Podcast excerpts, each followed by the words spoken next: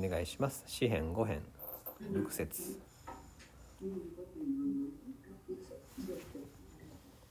あなたは偽りを言う者どもを滅ばされます。主は人の口を流す者や欺く者を意に嫌われます。はいありがとうございます。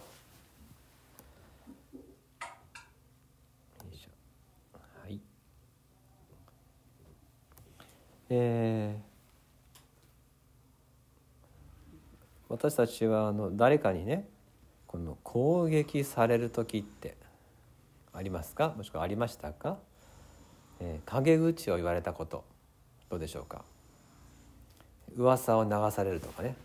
そういうことあるでしょうか？嫌な感じですねそういう時ってとっても。ダビデは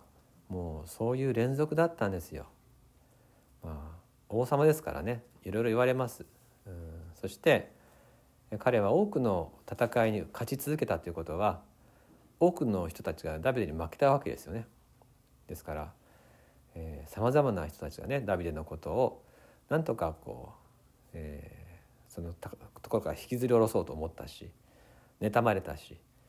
そういうことがありましたしダビデは神様を一番にしたので何と言いますか彼は策略を練るとかね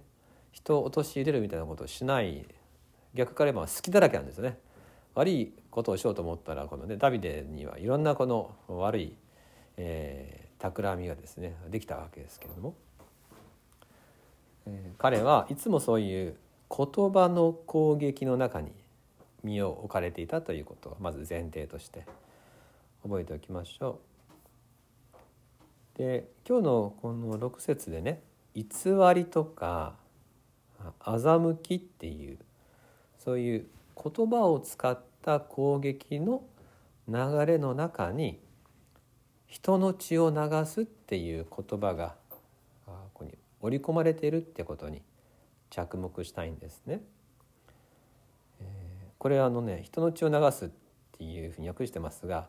別の箇所では血まみれの人みたいな感じで訳して血まみれの男みたいな「主は血まみれのものや」みたいなね流血のものとかねそういうふうに訳せるんですがこれはあの偽りや欺きっていうこととはまた別の、え流血事件や殺人っていうことではなくてやっぱりこの平行法って言って、えー強いつながりの中で使われている言葉ですから解釈としては言葉による攻撃は流血沙汰なんだと。相手を血まみれにするんだよっていうそういうこととして理解していいと思います。ですからここで言う偽りや欺きっていうのは悪意を持って相手を何とか傷つけようとするそういう言葉の使い方。言葉っていうのはナイフよりも鋭く心を刺すんですよね。体の傷だったら言えるんですよ。しかし言葉の傷はずっと相手の血を流すことになります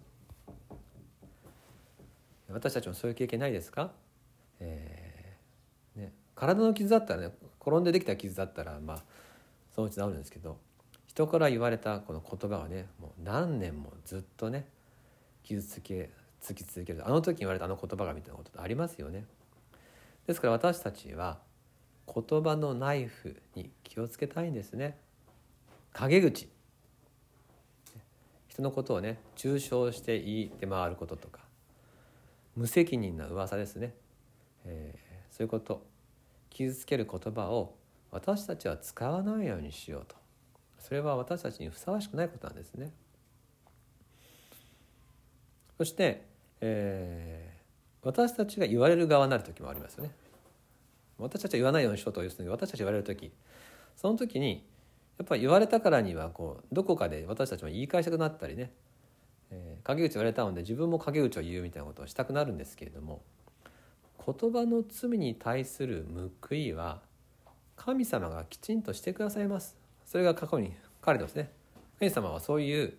え言葉で人の血を流す者たちを滅ぼすし意味嫌うとはっきり書いてあります。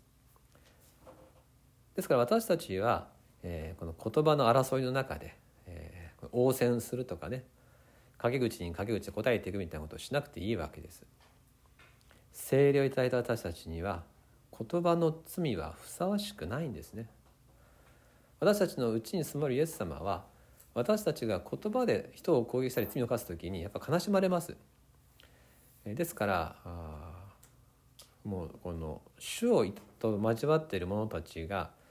口を荒らすとね体に悪いんですよね。あのもうちょっと気持ち悪くなっちゃうみたいな生理的に無理っていうことがね起こったりいたします。えー、イエス様のね言葉を一つ、えー、確認したいと思うんですがマタイの福音書の12章34節35節。マタイの福音書の12章34節35節。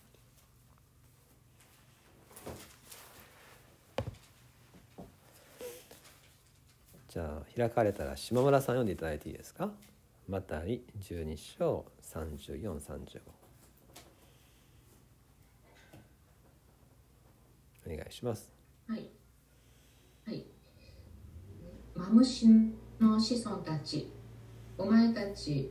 悪いものにどうして良いことが言えますか？心に満ちていることを口が話すのです。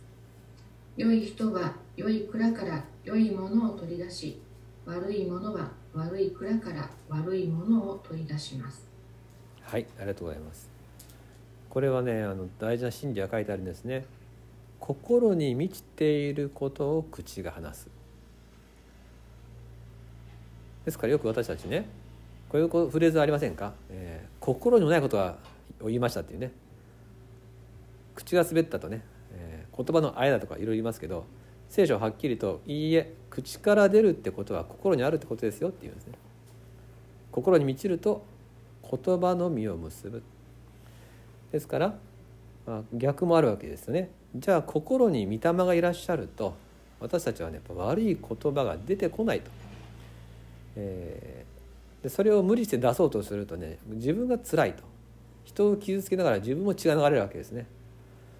ですからもうそういう生き方は私たちにはふさわしくありません。ダビデは多くの言葉のナイフの中でそれを神様に訴えながらしかし自分は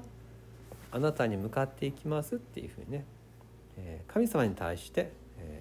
伝えて神様に期待してまた神様を賛美するんですね。ですから来週の歌詞になりますけど7節では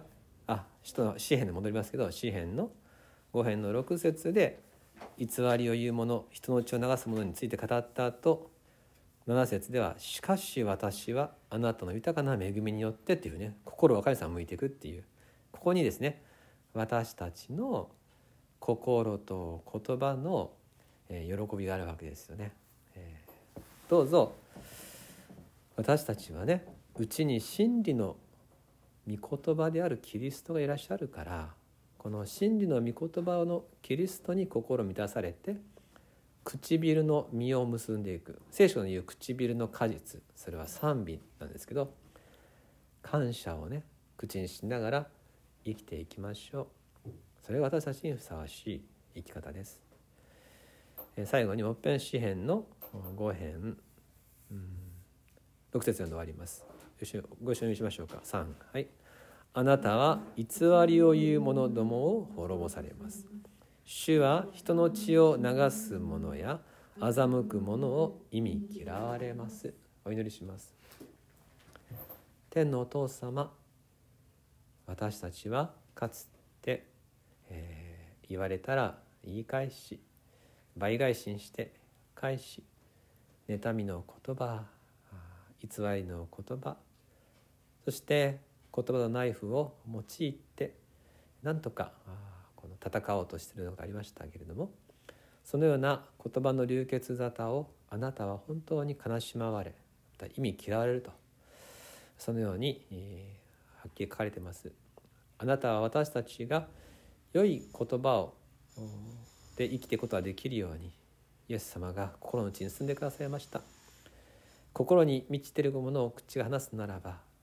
父様今日も明日もあなたとあなたの愛によって私たちの心を満たしてください。あなたの言葉を受け止めてあなたへの感謝を口にできるような生き方ができたらどんなに幸せでしょうか。世の中にはさまざまな形で人を傷つける言葉が横行しておりますがその時代の中で願わくは悪い言葉を聞いても良い言葉を流していくことのできるようなあなたの清めの働きを私たち教会ができたらと願います。それは私たちの力ではできませんがあなたならおできになりますから。どうぞまずは私たちの心にあなたの御言葉を受け止めさせてください。今日も心を開いてあなたの前を生きていきたいです。共に祈れること共に賛美できることありがとう感謝申し上げます救い主イエス・キリストの名によってお祈りいたします。アーメン